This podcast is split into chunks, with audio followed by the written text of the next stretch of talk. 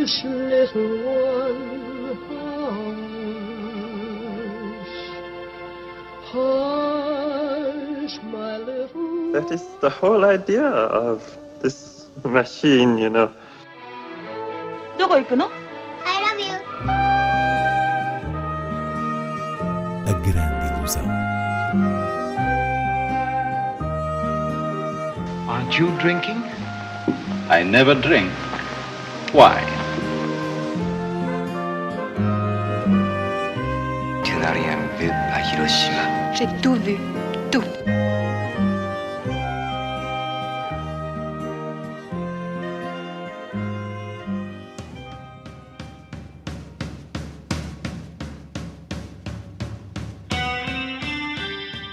Começamos esta grande ilusão com a estreia de Agradar, Amar e Correr Depressa, filme de Christophe Honoré a olhar uma relação homossexual nos anos 90, ensombrada pela SIDA. O que é que define este drama do realizador francês Inês Lourenço? Em primeiro lugar, o que pode definir esta incursão no espírito de uma época, os anos 90, é a sensibilidade com que Honoré encaixa as personagens numa ambiência bem caracterizada, mas igualmente o modo como permite que essas personagens respirem e se libertem no grande ecrã pela via mais genuína das emoções. Estamos a falar do encontro entre um jovem estudante e um escritor parisiense, do qual nasce um romance que Honoré vai tratar mais como um melodramático estudo de personagens do que como uma narrativa amorosa eh, de estrutura convencional.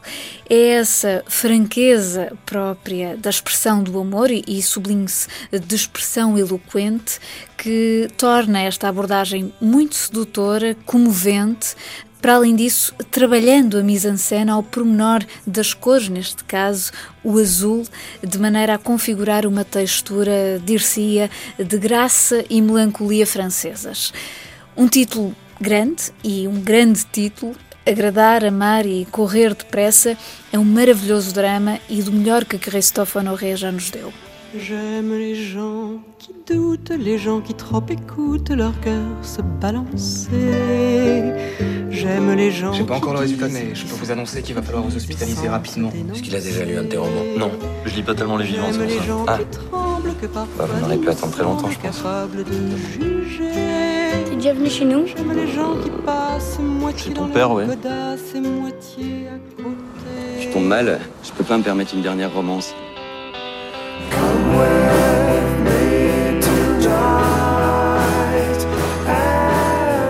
Je pars vivre à Paris. Vous allez me manquer.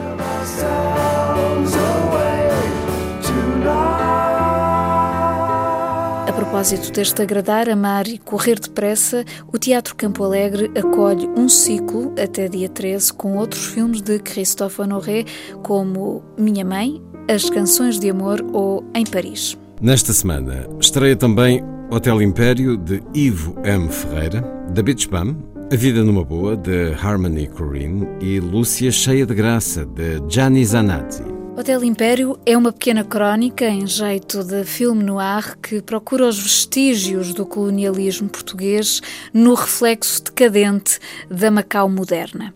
E os vestígios chegam-nos através desse Hotel Império, propriedade de um português e da sua filha, que tentam com muitas dificuldades resistir à especulação imobiliária. A portuguesa é interpretada por uma subtil Margarida Villanova, que se torna o rosto dramático do filme por excelência. Trata-se de uma artista da noite que, a certa altura, é levada para caminhos mais degradantes, e entre ela e um asiático envolvido no novo negócio que visa o hotel, a história vai uh, apurar uma tensão carnal que acaba por ser a matéria forte deste olhar. É verdade que ficamos um pouco pela superfície da paisagem, quer humana, quer física, mas pode dizer-se que Ivo M. Ferreira alcança aqui uma interessante atmosfera de ruína emocional.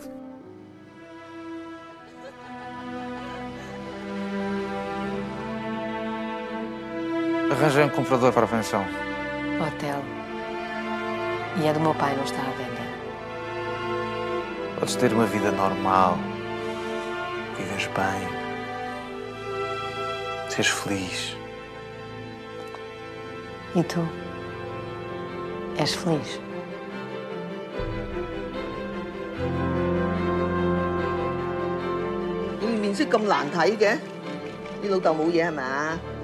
Por sua vez, The Beach Bum, A Vida numa Boa, assinala o regresso do enfant terrible Harmony Corrine às longas-metragens, com uma comédia de excessos, protagonizada por Matthew McConaughey, no papel de um poeta entregue a uma filosofia de vida para lá de rebelde.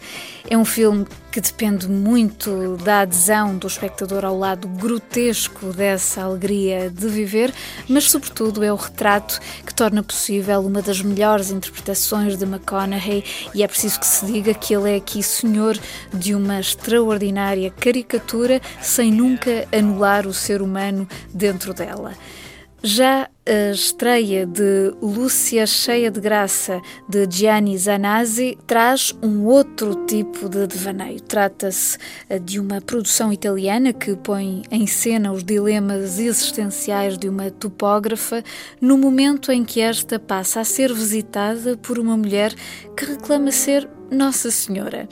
E ela justifica a sua aparição divina pedindo a Lúcia que eh, mande construir uma igreja no local de que fez o levantamento topográfico para um projeto imobiliário corrupto. Ou seja, a dita Nossa Senhora sabe que Lúcia detectou irregularidades nas informações desse terreno.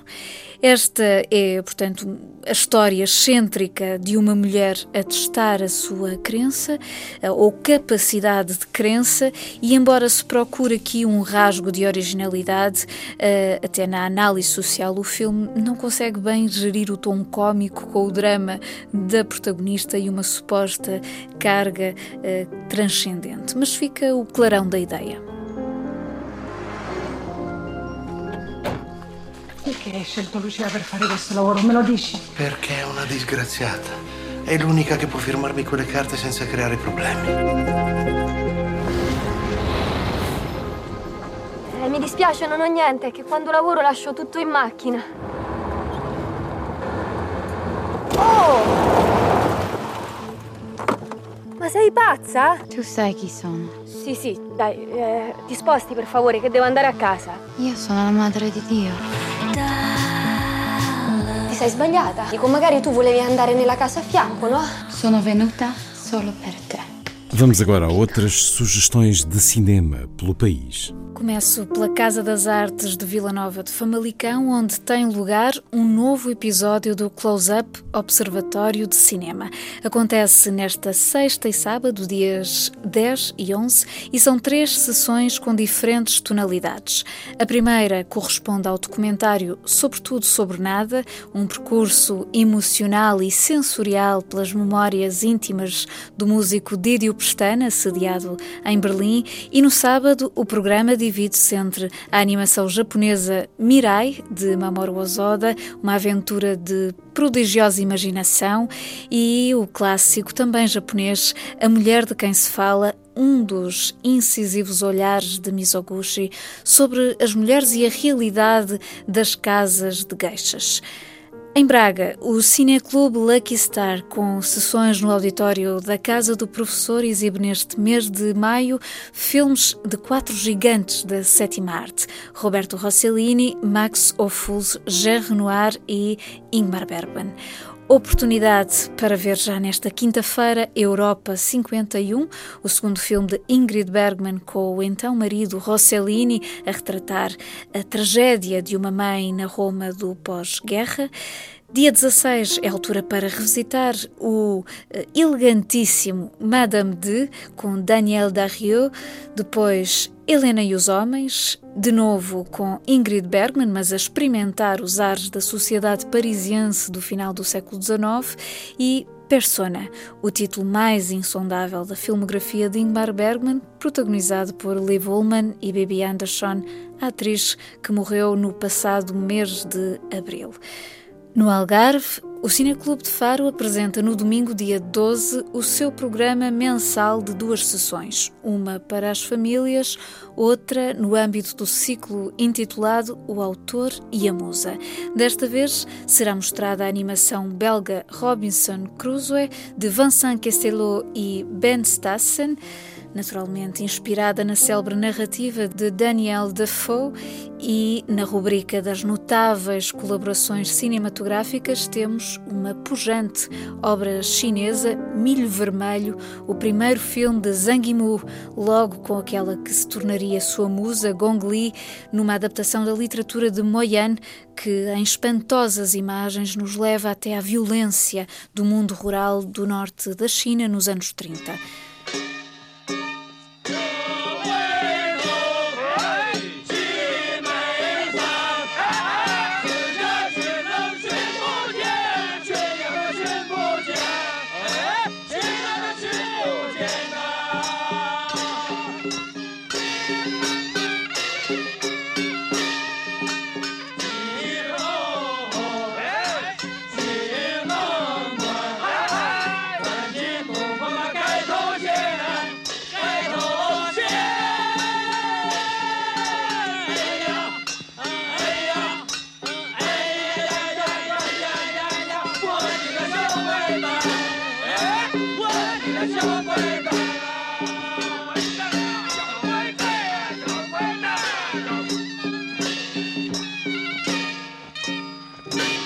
Lisboa destacam-se na programação deste fim de semana do Cinema Monumental as sessões de Genealogias de um Crime, de Raul Ruiz, O Rio, de Emir Baigazin, filme vencedor da última edição do Le Fest, Ainda Rachel Rachel, a primeira e belíssima realização de Paul Newman, protagonizada pela mulher, Joan Woodward, e em sintonia com a atualidade, Citizen 4 de Laura Poitras, o documentário sobre o caso Edward Snowden, que faz todo o sentido revisitar nestes dias marcados pelo processo do hacker Rui Pinto.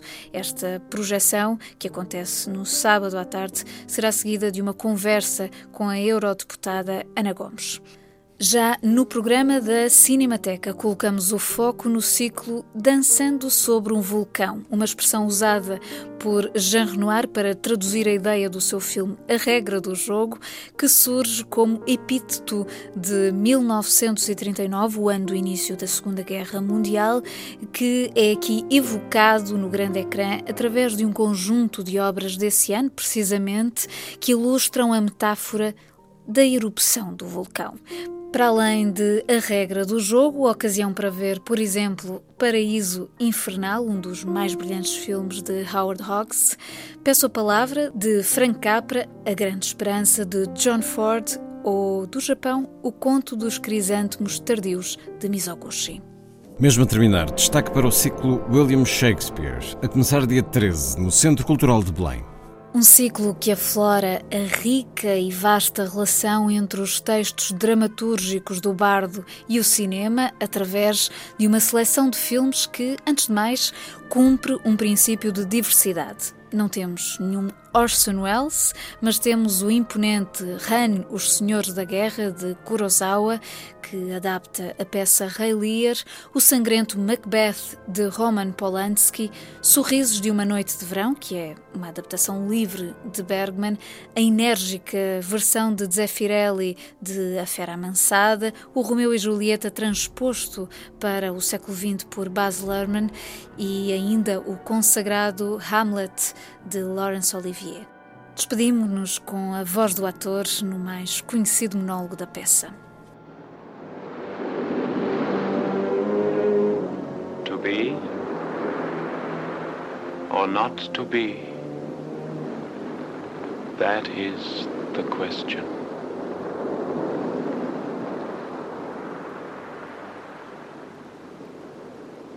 Whether it is nobler in the mind to suffer the slings and arrows of outrageous fortune,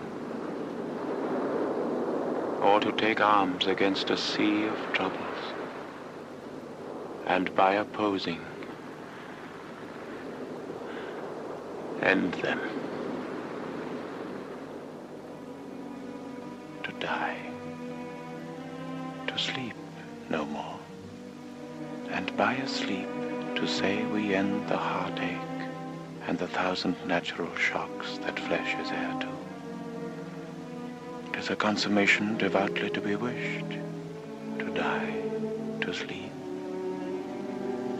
to sleep. Hush, little one, hush, hush, my little. That is the whole idea of this machine, you know. வைக்கணும்